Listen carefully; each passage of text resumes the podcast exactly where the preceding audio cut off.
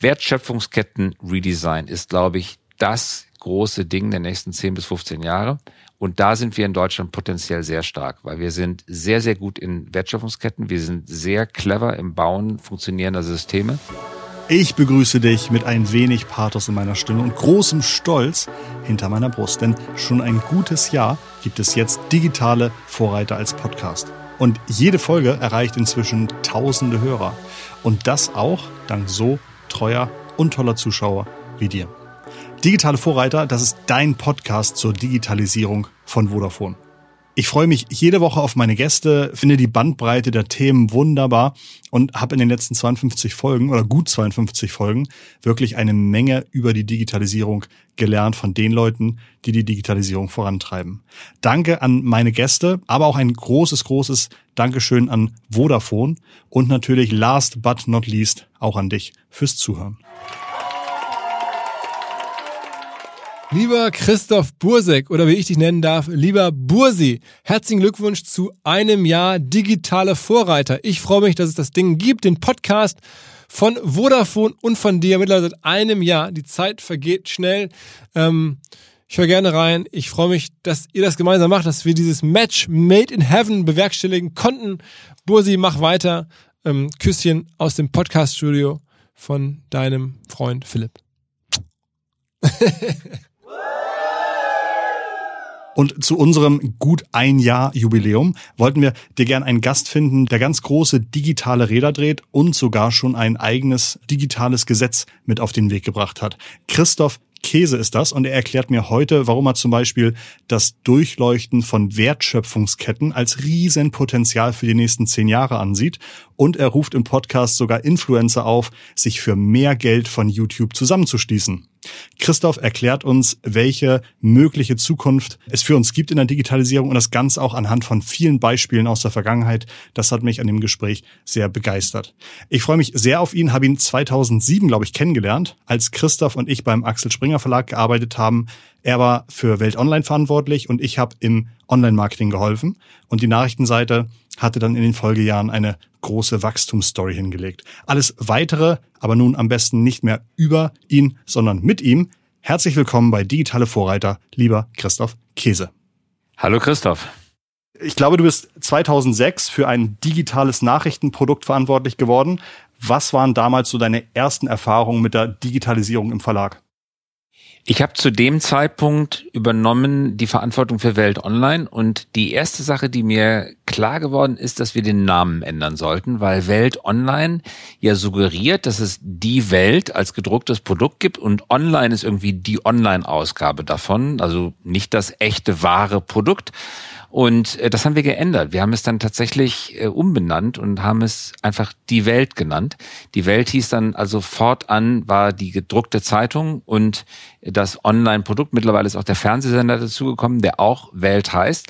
Und ich glaube, dass es einfach modern ist, nicht mehr zu denken, dass digital eine Verlängerung des analogen Produktes ist, sondern digital hat seine ganz eigenständige Berechtigung. Übrigens in anderen Branchen ähm, kann man das, glaube ich, äh, auch sich äh, an äh, äh, kann man sich das auch angewöhnen. Nehmen wir zum Beispiel das Wort Multi-Channel Marketing. Ja, das bedeutet ja eigentlich, dass es ein Produkt gibt, das auf unterschiedlichen Kanälen äh, vertrieben wird, aber das verengt das digitale Produkt eigentlich äh, doch ziemlich stark, weil es heißt, es gibt ein Produkt, das wird auf verschiedenen Kanälen äh, betrieben, aber in dem Wort steckt nicht drin, dass das Produkt als solches sich verändern kann. Und das ist, glaube ich, sehr, sehr wichtig.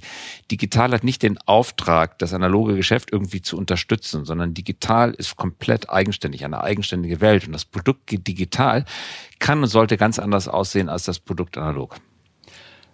Inzwischen bist du mit eurer Firma Hi bei der Beratung von Unternehmen mit dabei zu Digitalisierungsfragen, glaube ich. Ähm, zwischen damals und jetzt, welche zwei, drei spannenden Meilensteine hast du so beim Axel Springer Verlag mitgemacht oder miterlebt? Also ich habe für mich 2008 entschieden, dass ich schweren Herzens den Journalismus verlassen möchte, weil ich das Gefühl hatte, ich kann als leidenschaftlicher Journalist am meisten für den Journalismus außerhalb des Journalismus tun.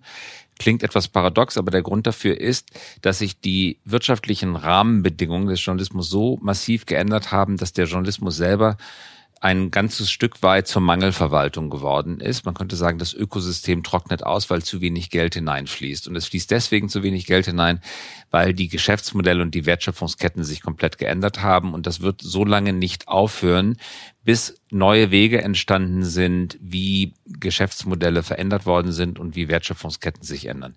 Ähm, das darf man aber nach meinem ethischen Verständnis nicht als Journalist betreiben, weil als Journalist macht man sich mit keiner Sache gemein, selbst mit der besten der Welt nicht. Als Journalist ist man unabhängig, als Journalist ist man kritisch und man ist auch kritisch gegenüber den wirtschaftlichen Interessen seiner eigenen Zunft. Also es ist nicht meine Aufgabe als Chefredakteur, das wirtschaftliche Ökosystem, in dem ich arbeite, zu verändern. Auch da muss ich kritisch bleiben. Ich kann mich nicht zum Missionar eines Geschäftsmodellwandels meiner eigenen Branche machen. Das geht nicht. Und deswegen, nachdem mir das klar war, war klar, ich muss die Seite wechseln und in Verlagen ist das sehr stark voneinander getrennt. Es gibt zwischen der Verlagsseite, also alles Kaufmännische, und der inhaltlichen Seite, dem Journalismus, eine sehr, sehr stark aufgebaute und zu Recht sehr stark wirkende ähm, chinesische Mauer. Und man kann nur auf der einen oder auf der anderen Seite sein. Es gibt da keine Doppelposition. Deswegen habe ich mich aus diesem Verständnis heraus dafür entschieden, auf die andere Seite zu wechseln. Habe dann nach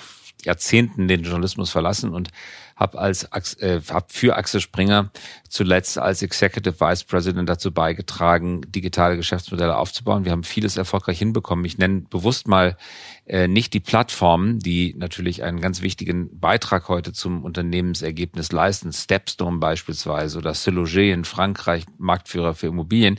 Ich bleib bewusst bei, bei den journalistischen Beispielen. Zum Beispiel haben wir äh, investiert, haben gekauft Business Insider und damit das größte äh, Wirtschaftsportal, das der, der Welt heutzutage mit über 170 Millionen Uniques in vielen, vielen unterschiedlichen Sprachen. Business Insider ist ein Phänomen und wir sind dadurch mit einer völlig neuen Form von Verlegen in Kontakt gekommen und haben das, glaube ich, sehr erfolgreich gemacht. Anderes Beispiel ist, äh, wir haben in Europa gemeinsam mit dem amerikanischen Verlag All Britain Communications Politico gegründet und haben den Erfolg von Politico importiert äh, nach Europa. Wer, wer Politico nicht kennt, äh, das ist äh, mittlerweile das führende politische Medium in Washington geworden. Das sind ehemalige Redakteure der Washington Post gewesen, die ihren eigenen damaligen Arbeitgeber Washington Post disruptiv angegriffen haben.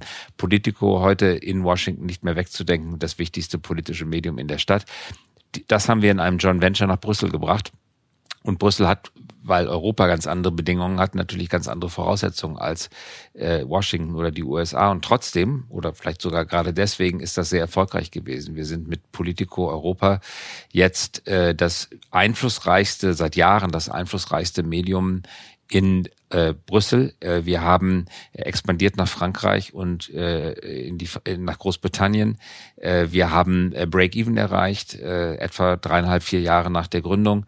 Äh, auch das ist eine wirklich erfolgreiche publizistische äh, Geschichte und ein Stück weit bin ich auch echt stolz darauf, äh, dass es uns gemeinsam gelungen ist, eben nicht nur Plattformen für Rubriken äh, aufzubauen, auch das ein, glaube ich, finde ich, großer und beachtenswerter Erfolg, sondern auch äh, journalistisch Maßstäbe zu setzen und neue Wege zu beschreiten. Und seit vor vier Jahren, du hast das angesprochen, habe ich äh, dann gesagt, ich möchte das, was ich jetzt hier geleistet habe, möchte ich auch über die Medien hinaus praktizieren, weil ich gemerkt habe, was die Medien, die ja als eine der ersten Branchen disruptiert worden sind, für sich gelernt haben, ist auch für andere Branchen hilfreich. Und deswegen haben wir eine Beratung gegründet, äh, die Axel Springer Consulting Group, abgekürzt HI. Und äh, da sind wir jetzt knapp 50 Leute. Äh, die Firma gehört zu 55 Prozent Springer und zu 45 Prozent Gründern und Team. Äh, mir auch mit. Ich bin geschäftsführender Gesellschafter und das macht mir einfach, muss ich sagen, den Spaß meines Lebens in so vielen unterschiedlichen Branchen, von Banken über Versicherungen, über Maschinenbau bis hin zu äh, Luftverkehr äh, an der Digitalisierung und Neuerfindung von Geschäftsmodellen zu arbeiten.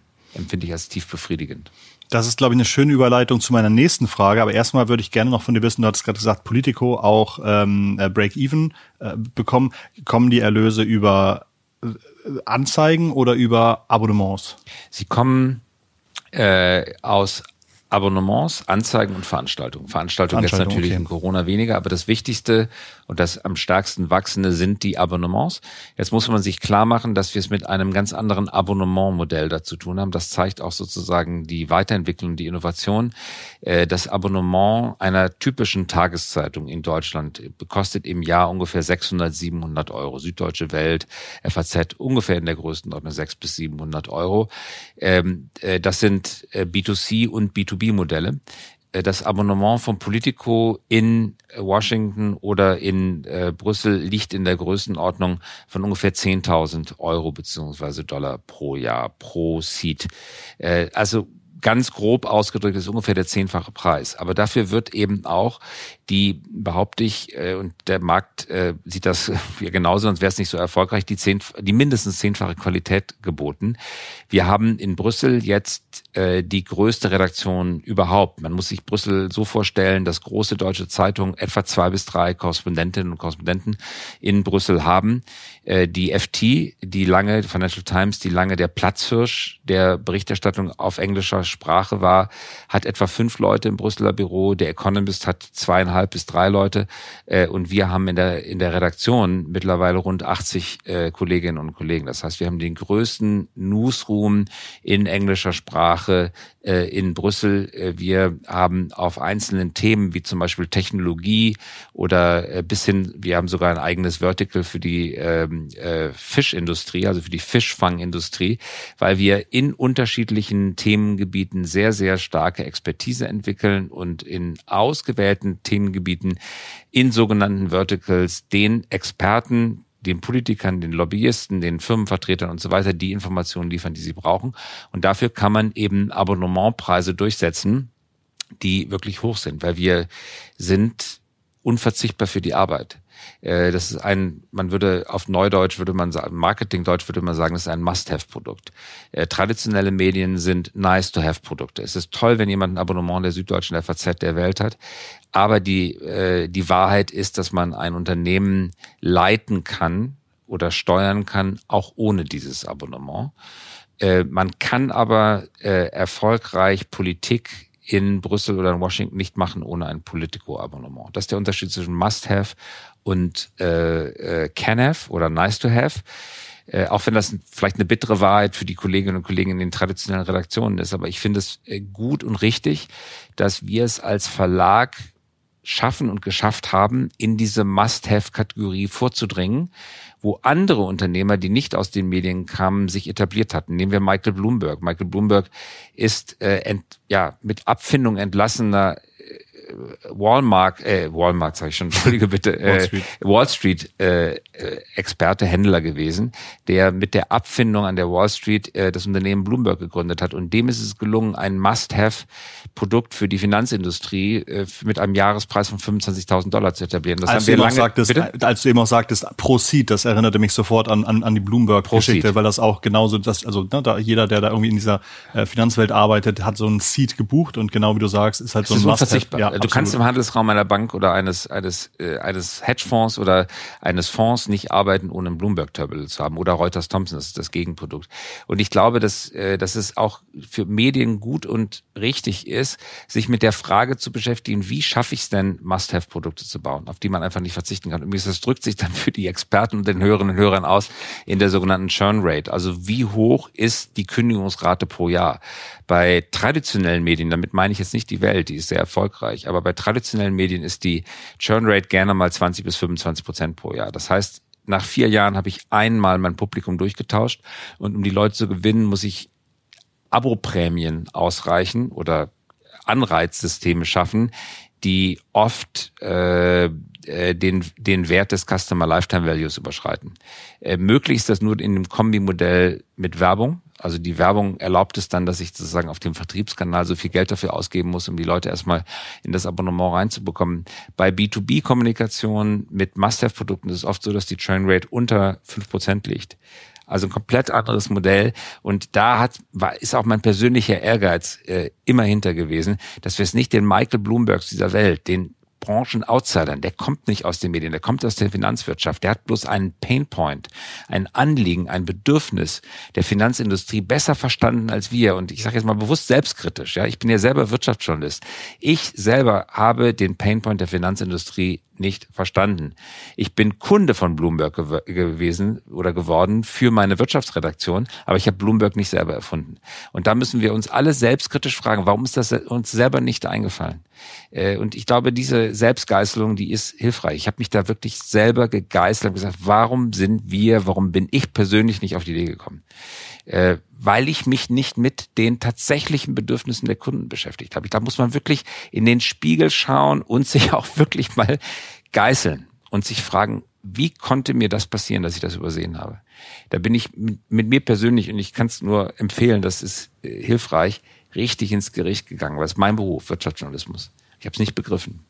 Gibt es da wahrscheinlich, also wahrscheinlich ist das ja ein tolles Produkt für eure Kunden, wenn ihr zu den Kunden geht und mit ihnen helft, genau diese Pain Points zu identifizieren. Ist das Teil eurer Arbeit? Also ja, das ist äh, heute Teil meiner Arbeit als Berater und ich finde es immer, weißt du, wenn wenn du in einem wenn du Gesprächs mit jemandem führst, dann ist es ein Zeichen der gegenseitigen Anerkennung, dass man sich von seinen Problemen erzählt und das verlangt Vertrauen, weil um einen Menschen dazu zu bringen, dass er dir von deinen Problemen erzählt, musst du Vertrauen aufbauen. Das Vertrauen muss auch gerechtfertigt sein, indem du auch verantwortungsvoll mit dieser Information umgehst. Übrigens, Menschen erzählen dir nicht von ihren Problemen, wenn du nicht selber auch von deinen Problemen erzählst. Das heißt, wenn du an der Oberfläche bleibst, wenn du auf die Frage, wie geht's dir immer nur sagst, super, mein Haus, meine Kinder, mein Schiff und alles toll und super, äh, wenn du, wenn du so kommunizierst mit Menschen, dann werden sie dir nicht die Probleme erzählen. Du musst aber die Probleme verstehen, um Produkte zu schaffen, diese Probleme zu beseitigen. Und da finde ich auch, dass dann äh, Beratung hat eigentlich gar nichts mit Verkaufen zu tun, auch nicht mit Verkaufen von Beratungsleistungen, sondern Beratung bedeutet zu verstehen, wo es dem Kunden wirklich wehtut. Und wenn du ihm helfen kannst, diesen Neudeutsch Painpoint abzubauen, zu mildern, vielleicht sogar verschwinden zu lassen, dann empfindet er das Gespräch nicht als ein äh, aufdringliches Verkaufsgespräch, sondern als tatsächliche Hilfe. Und darum geht's. Und das ist das, was mich äh, so fasziniert an meinem jetzigen Beruf, wo ich aber auch die Brücke sehe zu dem journalistischen Beruf. Ich fühle mich nach wie vor als Journalist und ich schreibe auch nach wie vor weiter Bücher. Und ich finde auch nicht, dass ich mich da jetzt äh, mit dem Übergang von Journalismus zur Beratung irgendwie neu erfunden hätte, sondern ich finde, ich mache im Prinzip das Gleiche wie vorher mit anderen Mitteln. Ich finde, ich mache es besser. Also ich finde, dass ich zurzeit kann ich Unternehmen als Berater mehr helfen, als ich ihnen als Journalist helfen konnte. Aber gleichzeitig als, weil ich ja nun auch in einem Verlag arbeite, weil ich unternehmerisch denke, weil ich versuche, mit, mit unserem Verlag, für unseren Verlag auch neue Geschäftsmodelle zu entwickeln, kommen immer wieder vom gleichen Denken. Wo haben Unternehmen, wo haben Menschen reale Probleme und was kann ich dazu beitragen, was können wir dazu beitragen, diese Probleme zu lösen? Jetzt kommst du gerade aus dem Vodafone Business Talk. Da hast du mit dem äh, CEO Hannes Amtsreiter und dem Vodafone äh, Business Geschäftsführer Alexander Saul so ein bisschen über Digitalisierung, Digital Digitalisierung auch in Deutschland gesprochen. Was ist deine aktuelle Einschätzung zur Digitalisierung in Deutschland? Was ist noch notwendig, ähm, um hier nächste große Schritte zu machen? Also was sind deine aktuellen Erkenntnisse oder Meinungen oder Trends? Also Zunächst mal erfreulich ist, dass sich äh, vieles bewegt äh, wir haben eine Gründerkultur bekommen, von der vor zehn Jahren noch niemand gedacht hat, dass es möglich sein würde. Äh, das Venture-Kapital ist deutlich gestiegen, angeblich fünffach gegenüber vor fünf Jahren. Das ist schon mal eine positive Entwicklung. Wir haben, äh, wir beobachten, dass Family Offices mehr Geld in Venture investieren. Wir sehen, dass Banken und Lebensversicherungen und Versicherungen generell bereit sind, Fonds zu finanzieren. Wir sehen, dass die Regierung sich neuen Herausforderungen stellt und das auch annimmt. Wir sehen, dass es Innovationsfonds gibt, die vorher nicht möglich waren. Wir sehen, dass ein Digitalpaket, das wird zwar nicht abgerufen für die Schulen, fünf Milliarden äh, nicht so schnell, wie man sich das wünschen würde, aber es ist zumindest aufgelegt worden. Also viel Bewegung. Trotzdem findet es noch auf vergleichsweise kleinem äh, Niveau statt. Äh, die Probleme sind nicht komplett aus der Welt. Wir haben immer noch viele Unternehmen im Lande, äh, die nicht genau wissen, was Digitalisierung bedeutet oder die Digitalisierung verkürzen auf den digitalen Teil der Digitalisierung. Digitalisierung kann ja nicht dabei stehen bleiben, dass bestehende Prozesse digital abgebildet werden. Also einfach einen Überweisungsprozess bei einer Bank zu digitalisieren. Das dauert aber genauso lange und ist genauso kompliziert zu überweisen mit dem kleinen Unterschied nur, dass nicht mehr der Bankmitarbeiter den Überweisungsbeleg und die IBAN eintippt, sondern ich das für die Bank selber machen muss, ohne dafür ein Geld äh, zu bekommen.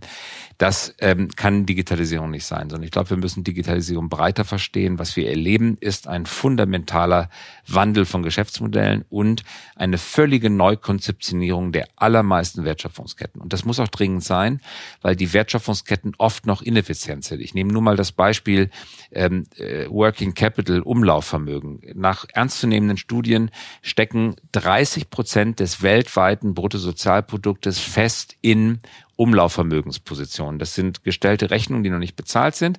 Das sind sozusagen Forderungen, die man gegen sich selber hat und Inventar, das in Lagern rumliegt, aber noch nicht verbaut worden ist.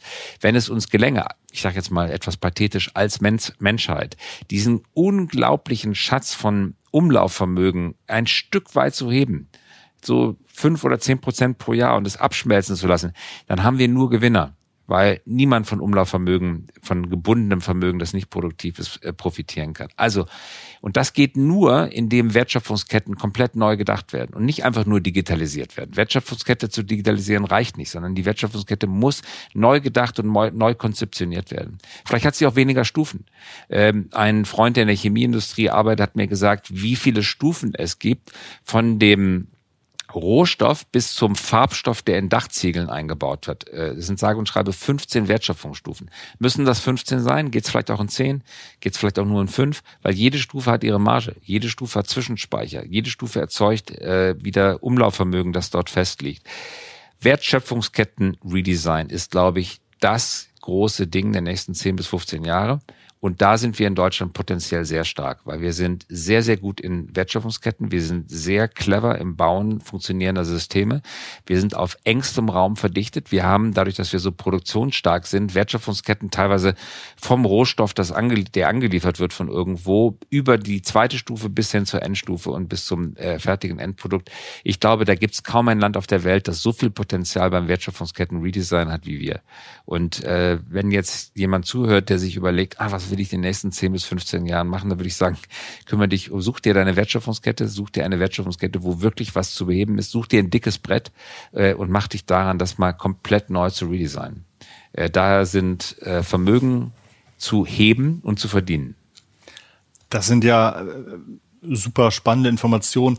Wie hältst du dich da fit also liest du jeden Tag ein Buch oder hast du jeden Abend einen Zoom-Call mit 20 äh, spannenden Leuten, die alle erzählen, was sie, was sie so in der Welt sehen? Oder also wie, wie kommt man auf so eine hohe Informationsdichte zu diesem großen wachsenden Digitalisierungsfeld? Ja, das, äh, ich bin ein von Natur aus extrem neugieriger Mensch und mein Beruf kommt mir sehr entgegen. Dadurch, unsere Firma Hi ist nicht konzentriert auf eine bestimmte Branche, sondern wir arbeiten horizontal über alle Branchen. Das heißt, ich treffe am Tag per Video jetzt mehr, aber auch sonst fünf bis zehn Menschen, die mir aus ihren unterschiedlichen Feldern unterschiedliche Informationen geben. Und äh, das braucht irgendwie mein Gehirn auch, um sich satt zu saugen äh, mit Informationen. Und dann passiert das, was in bei mir, was in menschlichen Köpfen immer passiert, aus Informationen werden Assoziationen. Und man sieht plötzlich, aha, das, was du gestern aus der Kosmetikindustrie gehört hast, das passt plötzlich zu einem äh, Detail, das du äh, aus der Logistikbranche gehört hast. Und das wiederum passt zu einem äh, Detail aus der äh, Fondsbranche. Und das wiederum passt gut zusammen mit äh, einem Thema, das ein Maschinenbauer gerade hat. Äh, und so entstehen sozusagen ähm, äh, Verknüpfungen im Kopf, die dann tatsächlich manchmal auch ähm, in, die, in die Wirklichkeit äh, zurückreflektieren und auch hilfreich sein können. Ähm, und ich, ich mache selber einen wöchentlichen Podcast, äh, der erscheint immer donnerstags, wo ich Menschen, die mich interessieren, Themen, die, die mich interessieren, einlade und wo ich dann jeweils in einer halben Stunde versuche, diesen Themen auf den Grund zu gehen. Da sind jetzt, heute habe ich, heute kommt die 122. Folge, also ich mache das schon eine Weile, jede Woche. Äh, und auch das trägt dazu bei, nicht nur mehr zu erfahren, sondern das Erfahrene auch in den um, in Umlauf zu bringen und äh, Hörerinnen und Hörer daran teilhaben zu lassen. Du hast, glaube ich, 2008, du hast gesagt, du hast ein bisschen ähm, das Journalistische verlassen, um ins Wirtschaftliche zu wechseln. Ich glaube, eins deiner ersten Herausforderungen oder Aufgaben oder Projekte war ja auch ähm, das Thema, wie schütze ich Journalismus gegen Aggregatoren, die nichts für Content ausgeben, aber trotzdem an, mit Content eine ganze Menge Umsatz machen und eine ganze Menge Geld verdienen. Äh, was habt ihr da genau gemacht? Ja, also wir haben die Kontrolle, äh, da sind wir wieder beim Thema über unsere Wertschöpfungskette verloren. Man muss sich das nochmal ganz kurz in, äh, vor Augen halten, wie das Geschäftsmodell von Verlagen früher mal funktioniert hat. Eigene Redaktion schreibt Texte, macht Bilder, macht Layout und so weiter. geht in die eigene Druckerei, wird vom eigenen Vertrieb abgeholt, wird ans Grosso ausgeliefert, das sozusagen als Gemeinschaftsorganisation der Verlage äh, da steht, wird ausgeliefert an den äh, Kiosk oder direkt ins Abo, aber bleiben wir beim Kiosk. Der Kiosk verkauft von 100 Exemplaren 50 oder 60 und kann 40 nicht verkaufen. Die werden körperlich remittiert, sagt man. Die werden also zurückgeliefert und er muss nur für die bezahlen, für die 60, die er äh, gekauft hat. Er hat ein Remissionsrecht. Äh, und das Altpapier gehörte dann in den größten Fällen dem Verlag. Der Verlag konnte das Altpapier dann sozusagen wieder recyceln. Ein komplett geschlossener Wertschöpfungskreislauf. Wie ist das heute?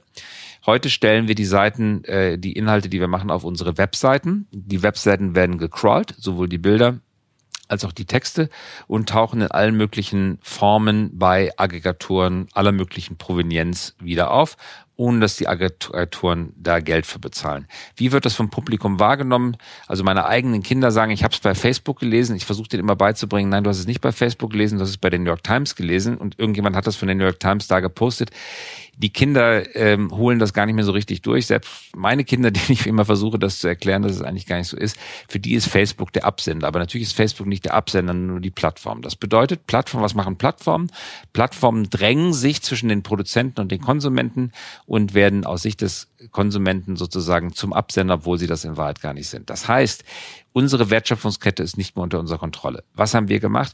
Wir haben uns dafür eingesetzt äh, und das ist dann auch Gesetz geworden, erst in Deutschland, dann in Europa, sogenannte Leistungsschutzrecht, dass die Hersteller von Inhalten, das sind einerseits die Kreativen natürlich, Journalisten, Fotografen, Designer, aber auch deren äh, sogenannte Werkmittler, so, so heißt das im Jura-Deutsch, also die Verlage oder Musikverlage oder Buchverlage, dass die davon daran beteiligt werden, wenn andere sich deren Leistungen zu eigen machen und sie nach draußen weiter vermarkten, dass sie davon Geld abbekommen.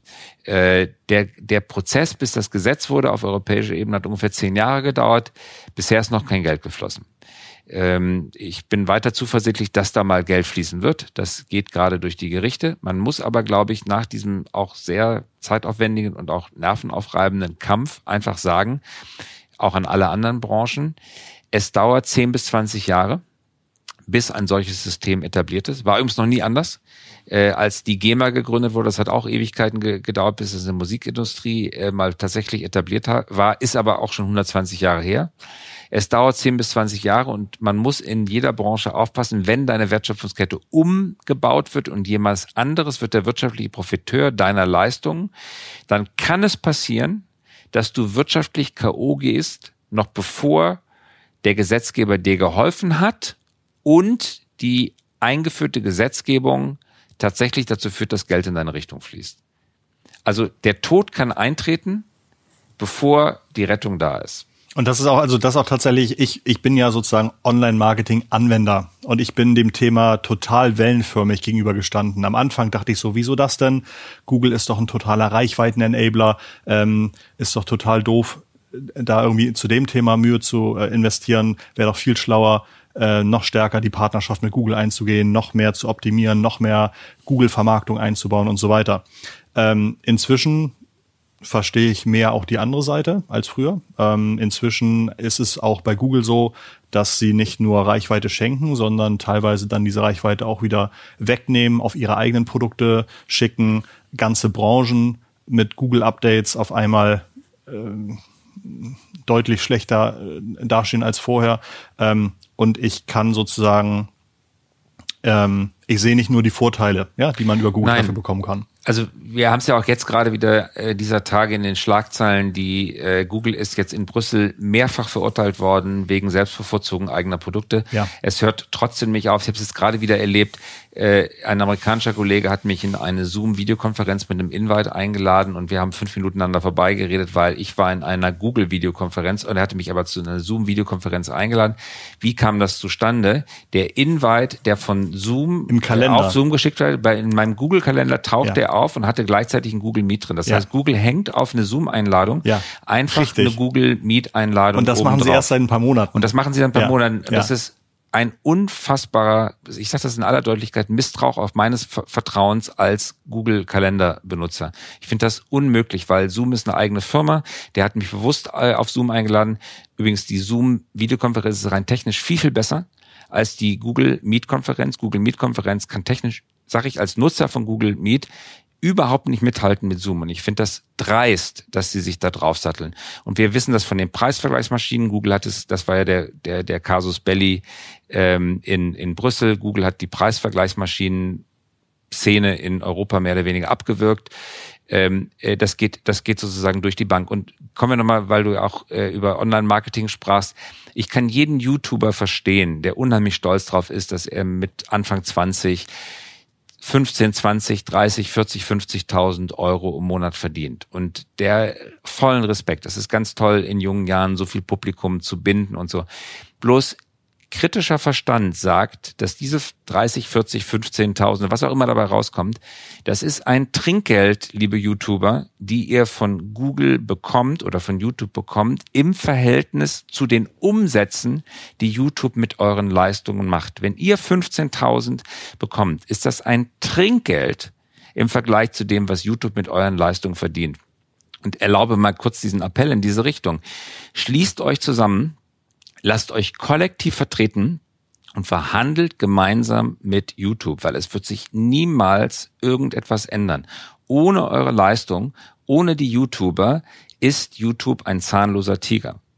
Und nur wenn ihr euch kollektiv vertreten lasst, und das ist jetzt nicht irgendwie mein klassenkämpferischer Aufruf, sondern das ist ja Komponist Strauß gewesen, der damals sozusagen der Gründer der Urheberrechtsbewegung ist und auch der die GEMA gegründet hat sozusagen, weil Strauß es einfach leid war, dass seine äh, Musikstücke, seine Operetten, seine Opern aufgeführt wurden, ohne dass er dafür Geld bekommen hat. Das heißt, er war der Gründer der Urheberrechts. Das war Anfang des 19. Jahrhunderts.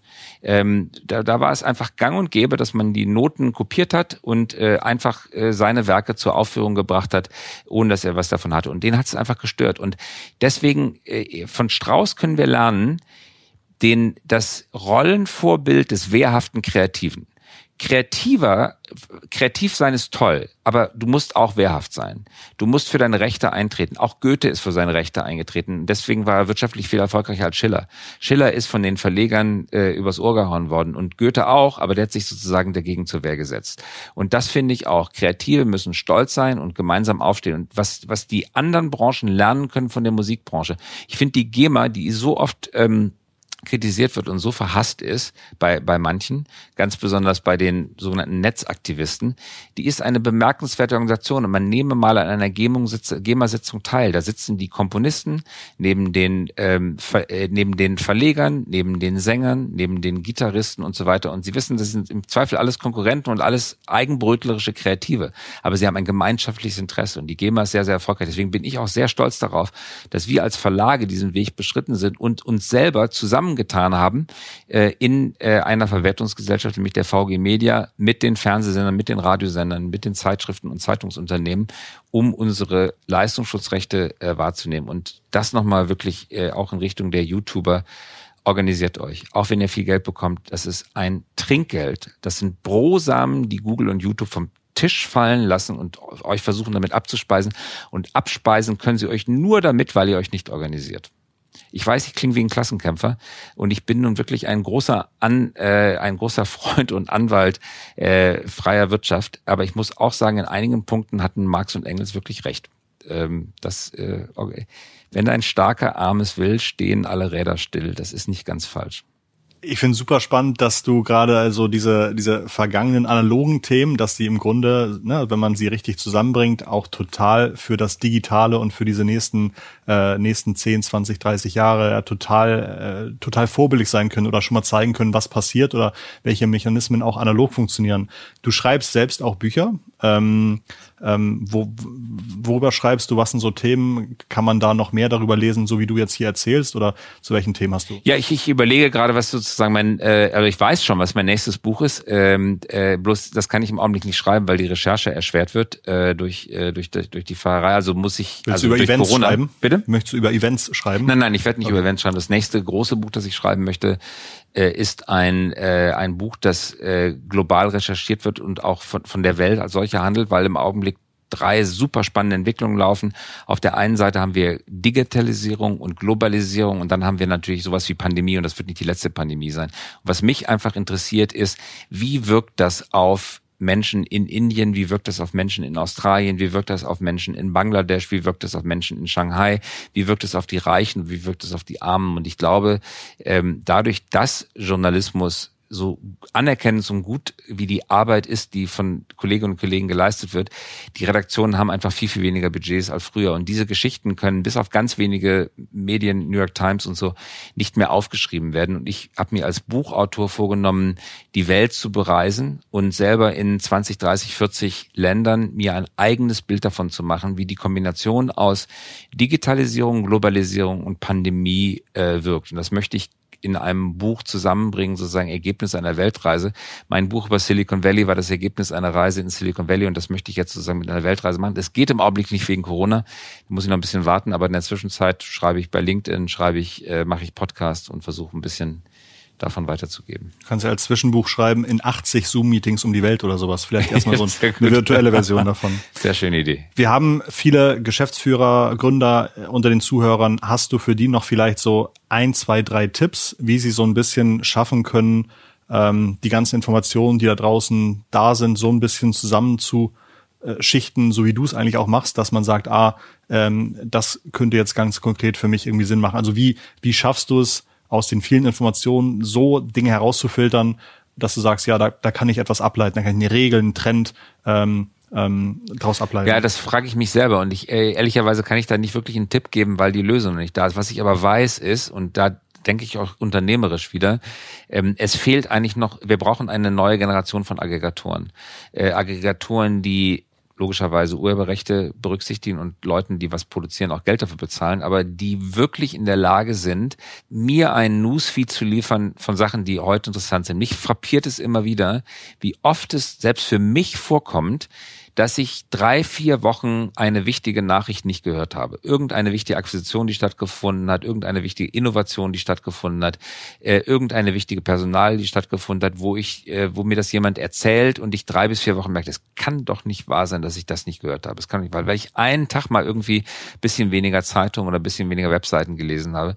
Ähm, und was ich nach wie vor suche, und das gibt's nicht, ist der eine Feed der mir, und ich weiß genau, was ich brauche. Ich brauche es morgens um zwischen 6 und 6.30 Uhr. Und es muss ein Feed sein. Ich habe 30 Minuten Aufmerksamkeit. Und der eine Feed, der mich individuell für das, was mich an dem Tag interessiert, Azure bringt, den gibt's nicht. Äh, das stellt ein riesiges Aggregationsproblem, ein riesiges technisches Problem äh, das bisher nicht gelöst. Und äh, deswegen glaube ich, dass auch da nochmal Innovation und Investition nötig sein kann, um das zu produzieren. Und ich hoffe, dass es von der Medienindustrie kommt und nicht mal wieder von jemandem anders. Ähm, ich glaube, es, es gab doch mal diesen Ansatz, diese Daily, Presidential Daily Brief oder so etwas. Ne? Ja. Also das ist ja auch so eine Art, die der, der amerikanische Präsident jeden Morgen irgendwie das ja. Wichtigste des Tages bekommt. Ich glaube, es gab schon mal Ansätze, dass sowas versucht wird zu machen, ja. aber ich glaube, es wurde nicht technologisch gelöst. Ja, das ist halt die Herausforderung, mhm. weil äh, wir haben beide den gleichen Vornamen, bloß Christoph 1 und Christoph 2 haben sehr extrem unterschiedliche Interessen. Das heißt, du hast Zielgruppen von n gleich 1. Dein äh, Feed bringt mir wenig. Also, oder um es genau auszudrücken, ähm, du hast Sachen, für die dich interessierst, nämlich welche, wie viel Electoral College Votes hat Grin Biden jetzt am Ende und dafür interessiert mich auch. Äh, vielleicht haben wir 20, 30 Prozent Sachen, die wir irgendwie so von dem, von aus, aus allgemeinen Themen beide gemeinsam wissen wollen, aber 70 Prozent sind individuell. Und wie bekomme ich das jetzt hin, das so zu aggregieren aus richtigen Quellen unter Berücksichtigung aller ökonomischen Rahmenbedingungen. Also es muss da natürlich auch Zeugs drin sein oder Inhalte drin sein. Entschuldigung für Zeugs sollte nicht despektierlich klingen. Inhalte drin sein, die hinter Paywalls liegen.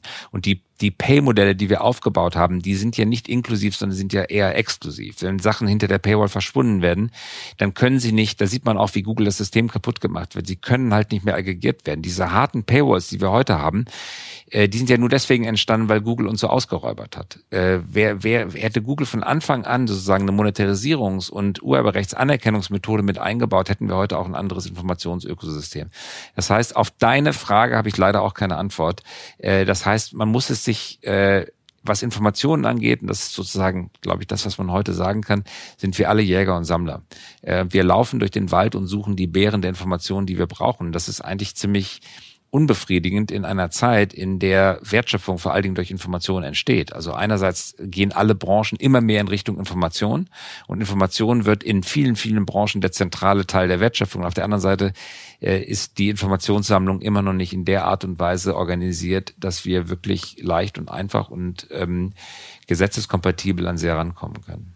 Aber immerhin hast du, glaube ich, in allein dem letzten Gespräch der letzten halben Stunde ein, fast ein halbes Dutzend Startup-Ideen, Geschäftsmodellideen, äh, Wertschöpfungsketten auseinandernehmen, Ideen gebracht. Insofern glaube ich, ähm, ähm, selbst wenn es nicht den, die Checkliste äh, gab äh, für, für, für die Unternehmer, hast du, glaube ich, genügend Input hier gelassen, ähm, worüber man noch na lange nachdenken kann.